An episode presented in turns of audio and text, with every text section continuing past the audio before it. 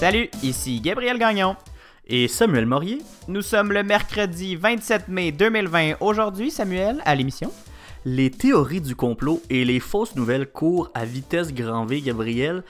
Mais on se pose la question, comment elles fonctionnent? Donc on vous propose une anatomie de la désinformation sur le web. Bienvenue à cette toute nouvelle édition du matinal de Ceci n'est pas un média.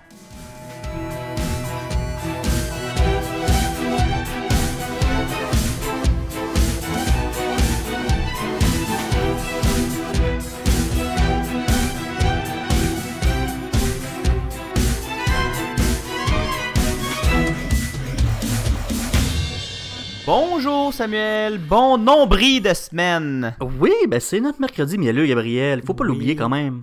Ça fait plaisir ce mercredi mielleux, surtout en ces temps de canicule. On change de sujet hein, Ben oui. cette semaine. On... La pandémie euh, prend le bord un peu. C'est la canicule qui retient l'attention. Mais c'est-tu moi où ça fait du bien de parler d'autre chose? Ouais. oui! Vous allez le voir un peu plus tard, euh, dans, en fait, dans quelques minutes. Vous allez- on, on va parler d'autres choses. euh, d'autres choses que la pandémie. On va faire un petit euh, retour sur l'actualité générale. Ça fait du bien de, de parler de, de- de nouvelles autres que de COVID. Mais Samuel, avant toute chose, comment ça va? Ben ça va bien. Là, euh, cette semaine, je suis fier de moi parce que je commence à retrouver un, un horaire qui a un peu plus de bon sens. Parce Un que, rythme euh, sain. Oui, un rythme sain, parce qu'il faut comprendre que oui, moi j'ai de l'école euh, cette session-ci, cet été-ci, mais euh, c'est des cours en ligne et j'ai aucun cours avant une heure l'après-midi. Aïe, Donc, aïe, aïe, je n'ai aucun incitatif à me lever le matin. Ma journée commence à une heure l'après-midi. Donc, euh, ça fait à peu près euh, un mois que je me lève depuis... euh, que, que je me lève bien tard. Et donc, cette semaine, j'ai commencé un, un emploi. En fait, je fais du remplacement comme ça cette semaine. Et puis, ben, ça m'oblige à me lever tôt le matin. Mais tôt. Ça m'oblige à me lever... Ouais, c'est 8 ça, là. Veux-tu qu'on parle de tôt le matin? Ah non, c'est bon, si je me compare avec toi, c'est pas si pire. Parle-moi pas là-dessus, je me suis levé à 2 heures hier. Pas 14 heures, là. Aïe, aïe. 2 heures. Non, mais. En tout cas, là, euh, si- je voulais juste dire que j'étais fier de moi parce que je vais changer un peu mon horaire. On est fiers de toi aussi, Sam. on te veut en forme et en santé, s'il te plaît. Ah, ben, j'étais pas pas en forme puis pas en santé. C'est juste que ma journée était décalée d'une demi-journée, mettons. Je ouais, me mais c'est à important. 11h midi. C'est important un horaire euh, sain, Samuel. C'est pas juste, euh, pas juste bien manger puis euh, être bien dans sa tête, là. Faut aussi bien dormir. Ah, je dormais très bien. Toi, comment ça va? Toi, là, des relances, hein? T'as perdu à twist entre deux shows, là. Ah, faut dire qu'on enregistre le matin. C'est rare qu'on enregistre le matin. Ça t'a tout déstabilisé, Ah oui, non, moi, je suis. euh, je suis plus la même personne, là. Samuel, c'est qui ça? Oh mon dieu. Bon, j'espère que tu vas resserrer tes petites vis de, de, de relance et de discussion parce que le show va être long sinon. Là. Ah, ben attends, moi, je vais chercher mon coffre à outils. Ok, c'est beau, j'ai mon, euh, j'ai mon tournevis, tout va bien. Tu vois, ça, j'aime ça. Ça, j'aime ça. Là, c'est le bon Sam. Hey, qu'est-ce que tu dis si on commence ça? Ah, je suis. euh, ça m'intéresse. Euh, je veux juste t'avertir que ça se peut que tu entendes des bruits de tracteurs dans les prochaines minutes. Euh, Je suis. J'habite sur une ferme. Euh, pas ma ferme, c'est la. la- J'habite sur une ferme. Et euh, il y a des tracteurs là, qui se promènent depuis ce matin. Ça se peut que ce soit bruyant. Si jamais. euh, vous entendez des vroom vroom à la maison, c'est normal. euh, c'est pas des nouveaux effets sonores. C'est juste euh, des tracteurs à l'extérieur. C'est euh, le son naturel de la campagne. Oui, le son et l'odeur de diesel quasi constante. Mmh, ça fait rêver.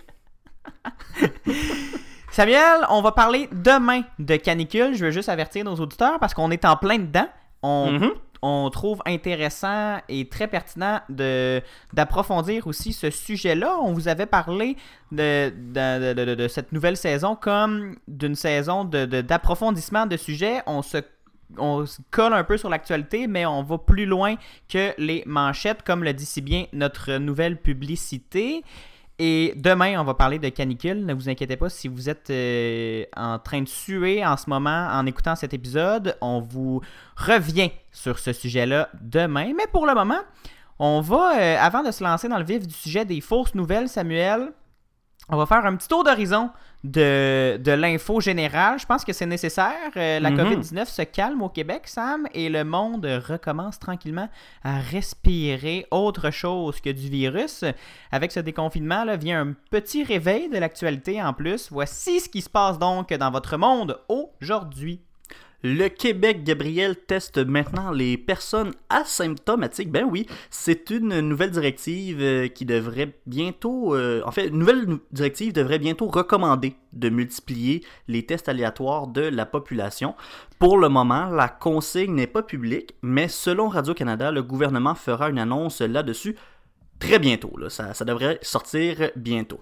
Donc, alors que le déconfinement est lancé dans le Grand Montréal, François Legault a pu enfin annoncer que la cible de 14 000 tests par jour a enfin été atteinte. C'est une bonne nouvelle. On l'attendait, ce 14 000 tests par jour.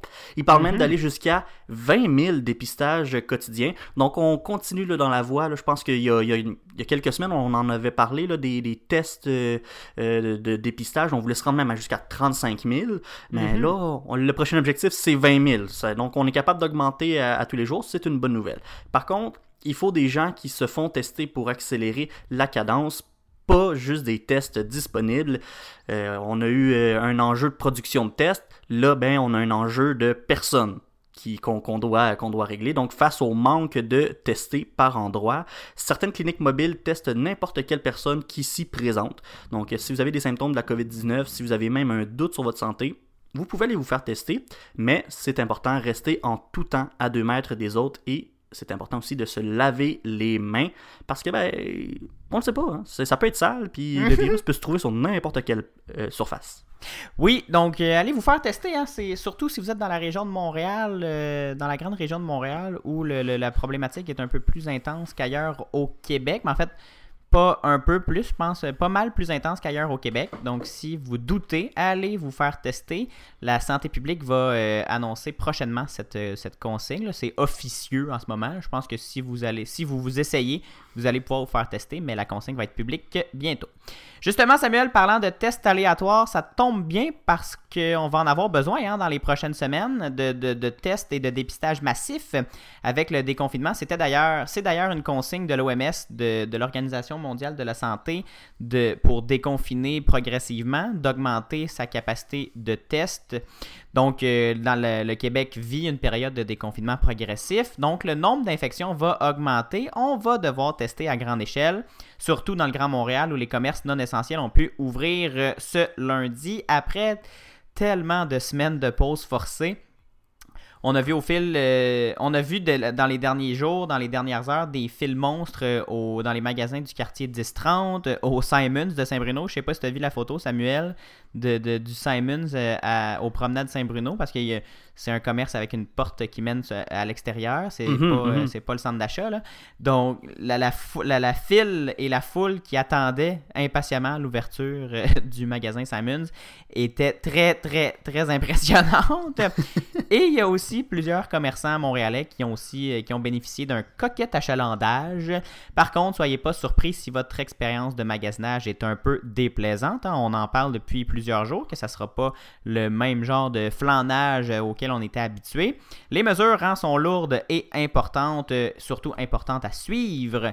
D'ailleurs, on aimerait vous entendre, chers auditeurs. Écrivez-nous pour vous nous faire part de, votre, de vos expériences de déconfinement. Qu'avez-vous ressenti à votre première visite en magasin? Comment ça se passe dans votre région du pays? Écrivez-nous sur Facebook et sur Instagram. On veut vous lire et on va parler de vous dans les prochains épisodes. Oui, on veut vous entendre. Et sinon, si on poursuit dans le domaine judiciaire, le jugement de première instance en Colombie-Britannique sur l'affaire de Meng Wanzhou devrait être connu dans les prochains jours. La numéro 2 du géant chinois Huawei attend de savoir si elle sera extradée vers les États-Unis où des accusations de fraude ont été déposées contre elle. On se rappelle hein, que le Canada avait arrêté Meng Wanzhou à la demande des États-Unis et ça, ben, ça avait mis en beau joie le vert la Chine. Puis on sait ce qui s'est passé par la suite. hein. Emprisonné deux, euh, euh, deux Canadiens en Chine. Après, c'est toute l'histoire des euh, l'espèce de guerre commerciale qu'il y a eu. Ça a fait des tensions avec la Chine.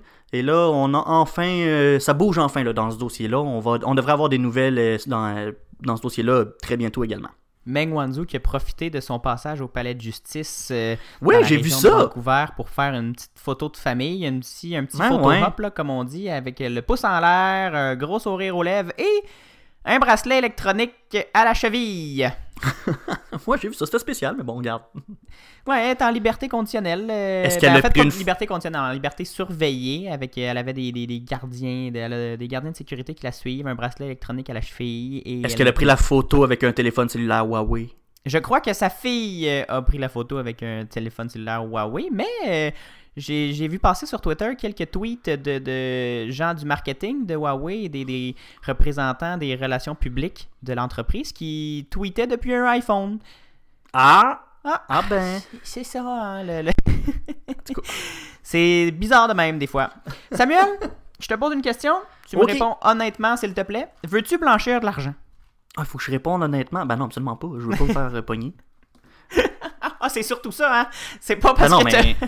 C'est pas parce que t'es pas... pas- un criminel, c'est plus parce que tu veux pas te faire pogner. Non, mais c'est parce que me connaissant, c'est sûr que je fais ça tout croche puis je me fais pogner genre le lendemain que j'essaye. Mais peut-être pas, hein, parce qu'on a appris cette semaine que la méthode était très simple. hein. Une des méthodes les plus normales de, de profiter de son argent, c'est de la déposer dans un guichet automatique. Mais c'est Mhm. aussi une des méthodes les plus simples pour euh, blanchir de l'argent, Samuel. Fait que je pense que tu serais correct. Ah oui, ok, ok, je t'écoute. Pas besoin d'un gros stratagème d'entreprise vide ou de faux revenus, hein, juste besoin d'un compte chèque dans une banque canadienne, Samuel. Euh, c'est ce qu'on a appris dans le cadre de la, de la commission d'enquête Colin, qui porte sur le blanchiment d'argent, qui a été ouverte en Colombie-Britannique. On se rappelle qu'il y avait, fait, qu'il y a un énorme problème de blanchiment d'argent dans cette province. C'est une plaque tournante de, ce crime euh, au pays et même en Amérique du Nord la proximité avec les crimes chinois, avec les criminels chinois et euh, asiatiques fait en sorte que Vancouver est un haut lieu du blanchiment d'argent et on, on découvre tranquillement, pas vite, que ben, c'est selon des experts interrogés, c'est pas, euh, pas mon résumé à moi, ben, que les institutions financières canadiennes fournissent une bonne gamme de services financiers qui sont très propices et qui font, euh, qui facilitent pas mal le blanchiment d'argent au, pays. Le rôle de la commission Colin, là, c'est de déterminer où et comment le blanchiment d'argent a lieu en Colombie-Britannique, mais aussi au pays. Pourquoi ce crime a prospéré dans la province de l'Ouest, mais aussi au Canada, et s'il peut être évité, un gros mandat. La commission n'a bien sûr pas le pouvoir d'accuser quelqu'un, là, c'est pas le rôle d'une commission d'enquête publique, on se rappelle de la commission Charbonneau au Québec, mais elle devrait publier des recommandations dans son rapport final attendu en mai 2021. Et là, Samuel, on a tous le même espoir que nos gouvernements provinciaux et fédéraux euh, lisent le rapport et écoutent les recommandations du dit rapport. C'est jamais simple hein, dans ce Canada à deux étages qu'un gouvernement provincial émette, ben, en fait, une commission d'enquête provinciale émette des recommandations et que le reste du pays les suive. Euh, même le fédéral n'a pas euh, historique, un historique de, partage, de, de- de contribution à des commissions d'enquête provinciales. On espère là, que ça va, ça va faire écho ailleurs au pays. Ben oui, parlant de ailleurs, bon, on se déplace en Espagne, Gabriel, parce que le gouvernement espagnol a décrété hier 10 jours de deuil national à partir d'aujourd'hui en mémoire des victimes du nouveau coronavirus qui a causé la mort de près de 27 000 personnes dans le pays. Est-ce que le Québec et le Canada emboîteront le pas dans tout ça quand ça sera sous contrôle? Bon, on espère au moins voir la construction de monuments à la mémoire des victimes et à la gloire du personnel de soins parce qu'on le sait, c'est nos anges gardiens, puis... euh, ben, il faut les reconnaître euh, d'une vraie façon, là, je pense. Mais euh, on va commencer par gérer la crise, on verra par après. Bonne idée, ça, mais ça serait le fun de, les de rendre hommage à tous ces gens, Samuel, bien sûr. Si vous avez des objets ou des vêtements à donner, les centres de dons Renaissance vous demandent d'attendre un peu. C'est spécial, hein?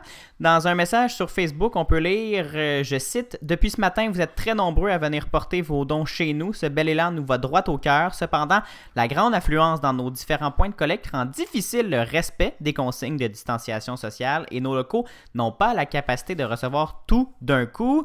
Renaissance demande d'attendre la semaine prochaine pour aller déposer des dons dans ces centres de, de tri de dons parce que ça va permettre de désengorger les 10 centres et de reprendre des activités de- d'une façon plus sécuritaire, même si le geste Samuel de donner au suivant est très noble. On se rappelle que les règles de santé publique priment évidemment.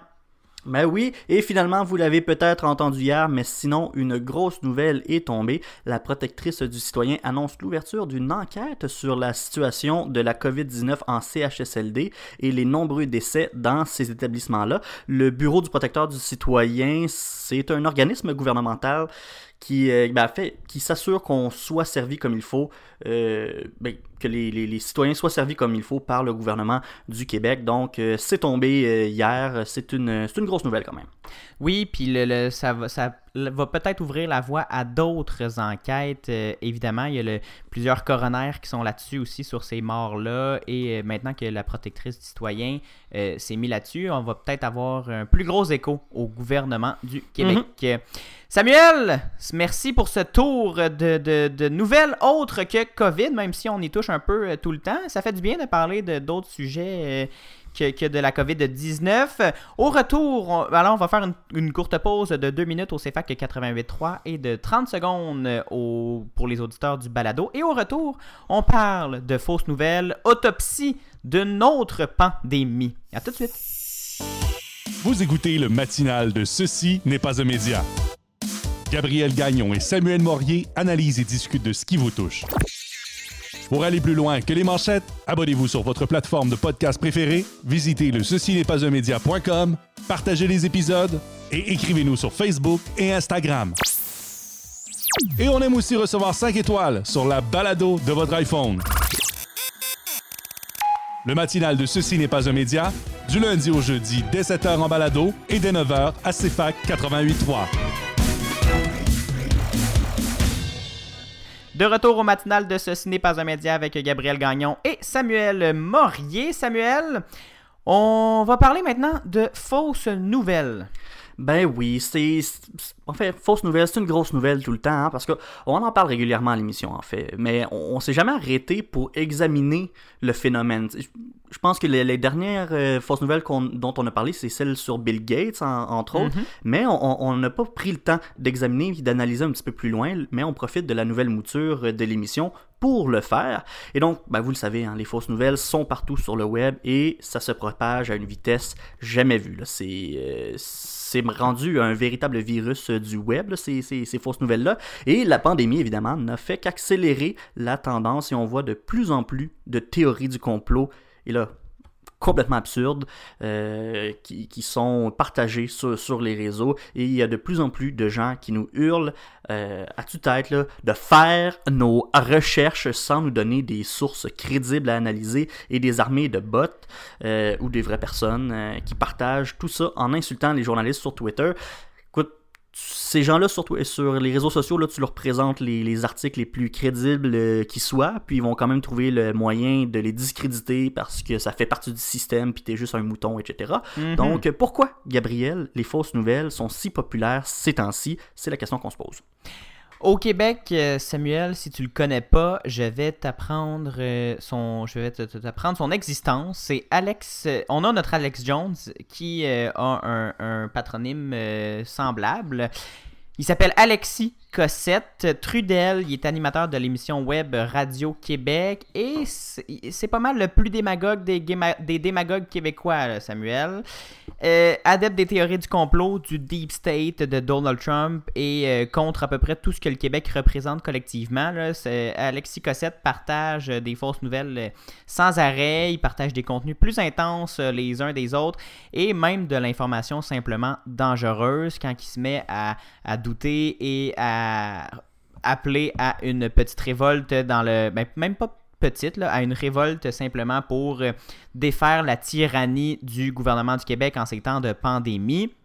Selon Cossette et ses fans, là, dont je crois que Lucie Laurier fait partie, euh, avec on, l'a, on, l'a, on a pu la lire, euh, on a pu lire ses, ses, ces, interrogations sur la, la, vaccination obligatoire, ce qui est loin d'être euh, le cas au Québec, hein, Samuel, on se rappelle. Le Québec, euh, selon Cossette et, et, et, Lucie Laurier, donc, le Québec classe tous les morts autres que COVID comme des décès COVID pour gonfler les chiffres, hein, Samuel? Pourquoi? Ben oui, c'est connu. Ben, c'est ça, mais la, la, question c'est pourquoi? Ben, ça serait pour euh, nous forcer à se faire vacciner et avoir une puce dans le bras pour nous suivre ah ben oui. à la trace en tout temps. Ça revient un peu la... à notre épisode Bill Gates, l'Antéchrist. Ben oui, la fameuse puce, là. Aïe, aïe, aïe. Oui, la fameuse puce euh, euh, installée dans notre corps qui fait rouler Windows dans notre bras puis qui va nous suivre à la trace. Ça serait le début donc de la grande tyrannie québécoise, Samuel. On le sait, l'État québécois est un État belligérant et sur le bord de la faillite démocratique. Et on va, on va perdre tous nos droits dans quelques temps suite à cette pandémie pour justement euh, rassasier les, les, reptiliens, les, les, les grands euh, pas les grands complotistes, mais les grands euh, manipulateurs de ce monde comme Bill Gates et tous ceux qui, qui veulent nous contrôler. Illuminati, francs-maçons, name it, tout ça. Ah oui, les fameux francs-maçons aussi, je les oubliais. On s'entend? Là, on se permet d'être un peu plus. Euh, de graffiner un peu plus euh, ces tendances-là.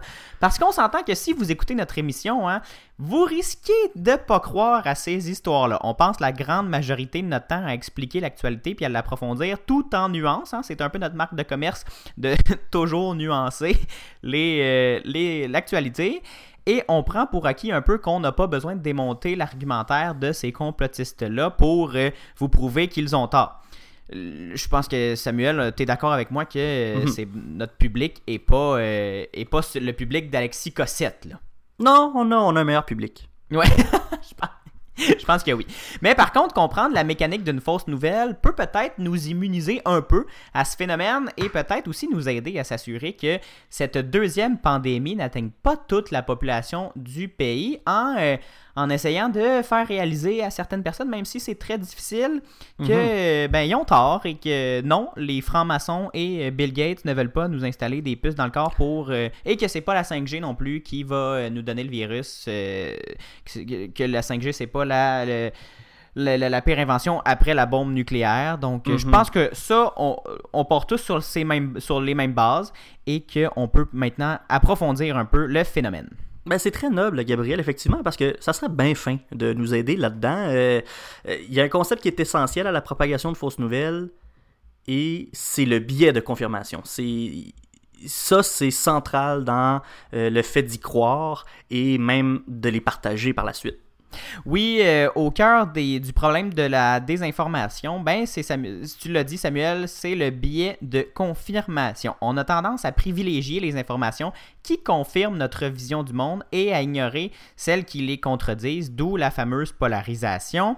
Il y a des études récentes en sciences humaines et sociales qui indiquent que les internautes ont tendance à sélectionner l'information justement par le biais de confirmation et se joignent aux fameuses chambres d'écho virtuelles euh, dont sont euh, les, premiers euh, artisans Facebook et Twitter, ce qui renforce et polarise encore plus leurs croyances. Et donc, Gabriel, je, vais juste arrêter là, juste pour définir un peu ce concept de chambre d'écho pour que tout le monde soit sur la même page. Chambre d'écho, c'est à force de tout le temps consulter le même contenu, ce qu'on va voir sur nos réseaux sociaux, ce sera toujours un contenu qui reflète notre notre idéologie, notre façon de penser. On verra jamais les opinions divergentes. Donc, on va avoir l'impression de, que tout le monde, toute la planète euh, partage la même avis que nous et on va se conforter dans nos idées. Oui, et si vous euh, utilisez Facebook, vous savez bien sûr que votre fil d'actualité, le newsfeed sur Facebook, ben, c'est un algorithme qui le mhm. génère. Et depuis quelques années, Twitter aussi a créé un fil euh, créé par un qui, qui, est présenté par qui est construit en fait par un algorithme. Et vous pouvez toutefois désactiver ce fil euh, algorithmique avec les étoiles en haut à droite de votre application et vous allez voir une énorme différence sur le contenu qui va vous être présenté. Si vous euh, activez le fil algorithmique, vous allez voir du contenu qui, qui vous fait réagir, qui va vous faire liker ou retweeter le, message. Et si vous désactivez ça, ben, ça va être chronologique avec tous les tweets euh, publiés par, vos, par ceux à qui vous êtes abonné dans, dans un ordre chronologique. Donc, pas nécessairement ce qui va vous faire réagir ou ce qui vous intéresse le plus en premier, mais vous allez voir le, globalement la, tendance plus réelle de ce, qui, de, ce qui se passe euh, autour de vous.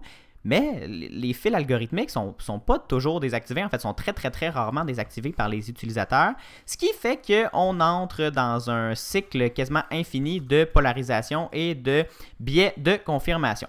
Au fil des études, Samuel, on est arrivé à la conclusion qu'on n'est pas aussi rationnel qu'on le pense. hein. Les associations d'idées euh, l'emportent souvent sur le raisonnement logique. Par association d'idées, on parle justement de j'ai une idée préconçue, je vois un article qui la confirme, l'idée est associée et j'ai raison. On écoute rarement les points de vue contraires Mhm. aux siens et on argumente rarement sur l'unique, le socle des faits qui sont euh, le, le fameux euh, leitmotiv des médias euh, traditionnels.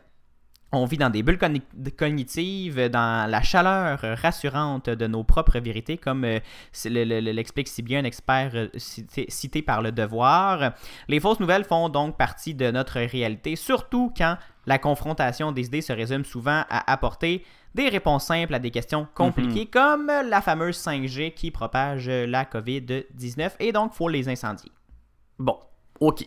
Mais est-ce qu'on pourrait barrer les fausses nouvelles avec des informations vérifiées, crédibles, passer à la moulinette même du fact-checking, comme on, dit euh, dans le milieu, hein, hein, et euh, comme le font en fait la majorité des, des, médias traditionnels, on, s'assure que ce qu'on dit c'est vrai avant de le publier quand même.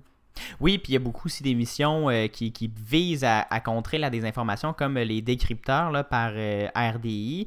Ben, la triste réponse, Samuel, c'est non. On, Ah. on peut pas. Oh. Les experts euh, interrogés par le journal Le Devoir expliquent que tout indique que cela n'arrange pas les choses. Ceux qui, par exemple, s'intéressent aux théories du complot sont enclins à s'impliquer davantage dans la conversation quand ils sont exposés à un décryptage. Entre guillemets, décryptage, c'est l'anglicisme qui est utilisé. Pour ceux qui font fi des informations dissidentes, la vérification des faits est alors totalement inutile parce que on, a juste à le voir juste dans sous les articles des décrypteurs justement sur Facebook. Mais ceux qui répondent le plus, ceux qui interagissent le plus avec les, les décrypteurs, ben, ce sont ceux qui croient à ces fausses nouvelles-là et qui vont tenter de dire que euh, Radio-Canada, c'est une gang de vendus, même que TVA, c'est une gang de vendus et qui propage la peur avec la COVID et que, que ce que eux disent ont raison. Et là, ça crée une autre bulle de, de, de billets de confirmation. On crée d'autres adeptes avec, euh, avec ces commentaires-là. Donc, ça n'arrange pas les choses, malheureusement, ces émissions-là ou ces idées-là de décryptage, même si euh, à la base, elles peuvent être bonnes.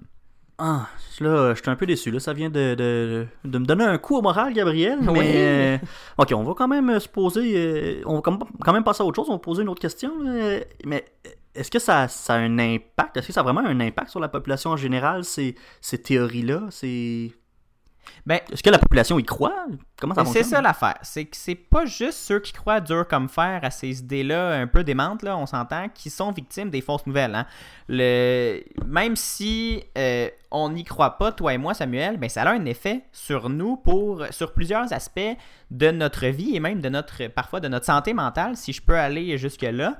Ben, c'est que ces lubies-là, comme euh, justement celle de Lucie Laurier dans les dernières semaines sur Twitter et avec euh, ses, ses discours complotistes et qui, remettent en, qui remet en doute euh, presque euh, tout ce que le gouvernement euh, tente de, de propager comme information, ou ceux d'Alexis, euh, celle d'Alexis Cossette, là, ben, ça affecte toute l'ambiance générale de l'information et de l'écosystème d'information du Québec. Puis ça pollue aussi pas mal tout sur son passage, hein, on s'entend.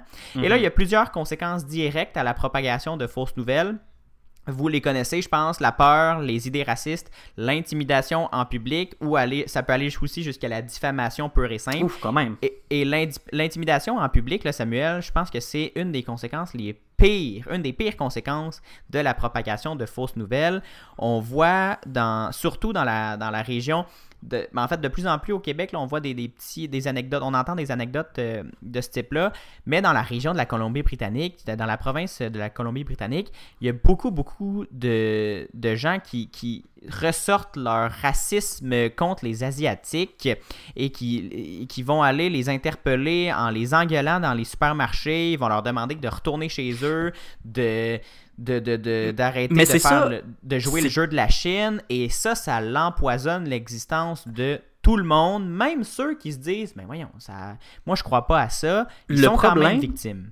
Le problème, Gabriel, de ces affaires-là, c'est qu'on dirait que ça justifie ces comportements inacceptables-là. On n'en voyait pas de ça, mais depuis qu'il y a les théories du complot qui sont de plus en plus populaires, on revoit une montée de ces comportements dont on avait travaillé tellement fort pour les faire disparaître de la société. Ça revient et ça conforte les gens en se disant ben, j'ai raison d'agir comme ça, puis d'intimider euh, mon voisin, d'intimider le monde que je croise à l'épicerie que je connais pas. Ben, c'est pas correct, point. Que, Oui. que ce soit une théorie du complot ou, ou- ou pas, tu peux pas intimider des gens comme ça dans la rue.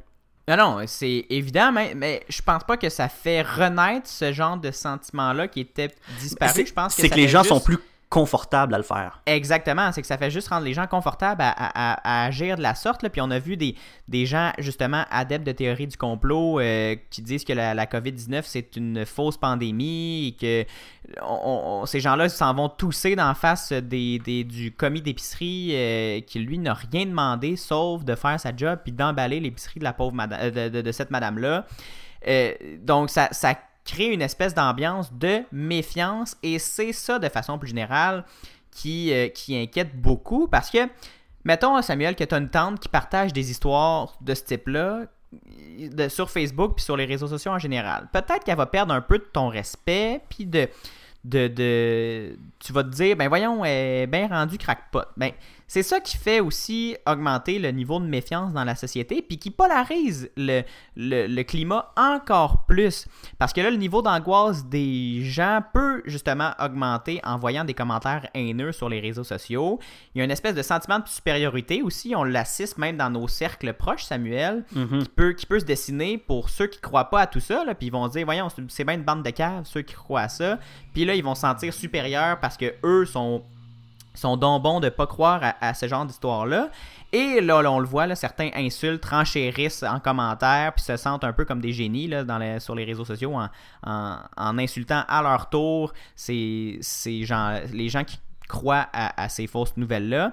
Mais là, si on s'entend, ça ne fait qu'empirer la, chose parce que Mhm. on, on peut juste se fier à l'élection de, 2000 de, de- de- de- de Donald Trump, hein, on se rappelle les le fameux bags of les, fameux bag of deplorables que, que Hillary Clinton avait utilisé pour parler des partisans de Donald Trump. Ben ça avait juste em- empiré la situation parce que ces gens-là se disent ben tu vois, je suis pas écouté par personne, je vais continuer à me à, à- m'extrémiser si je peux me permettre. Donc ça le, le- le- c'est pas juste un sentiment, c'est pas juste un, un impact sur les politiques publiques. En fait, je pense que ça n'a c'est presque nul l'impact sur les politiques publiques.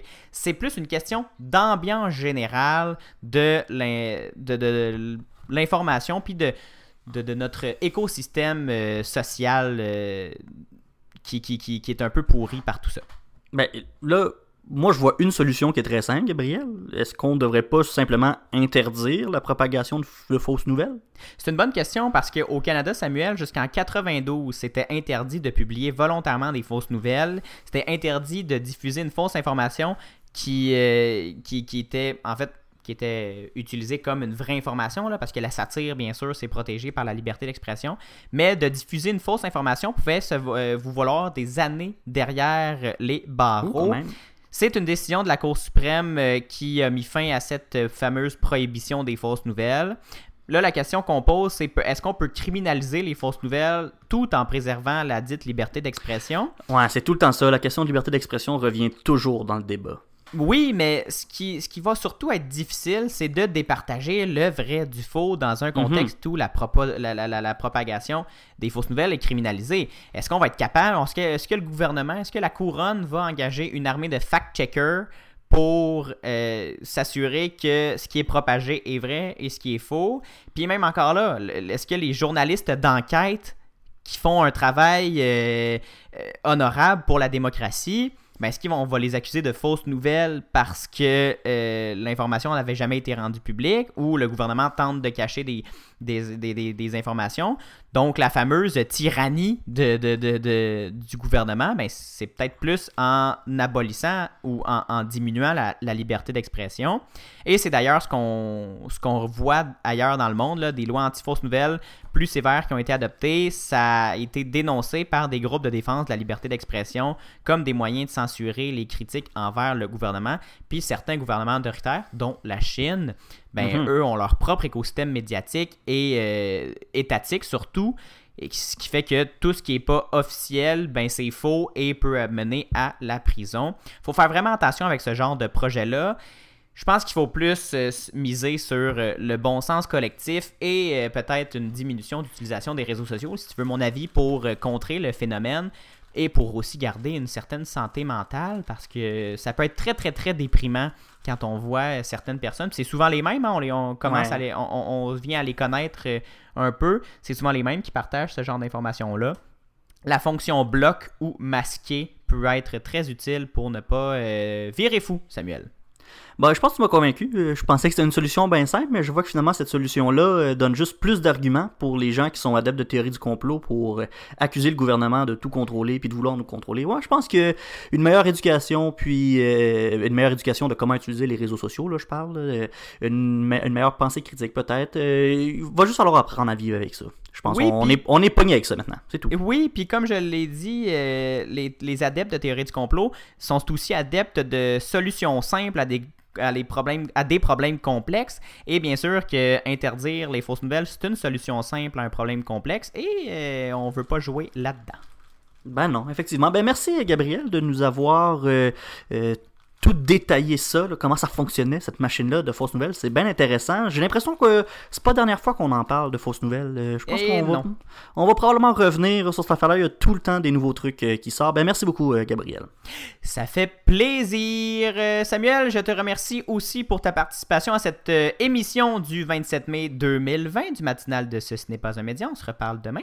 Ben oui, on se reparle demain, 7h en balado, 9h à la radio si vous nous écoutez à Sherbrooke au CFAC 88.3.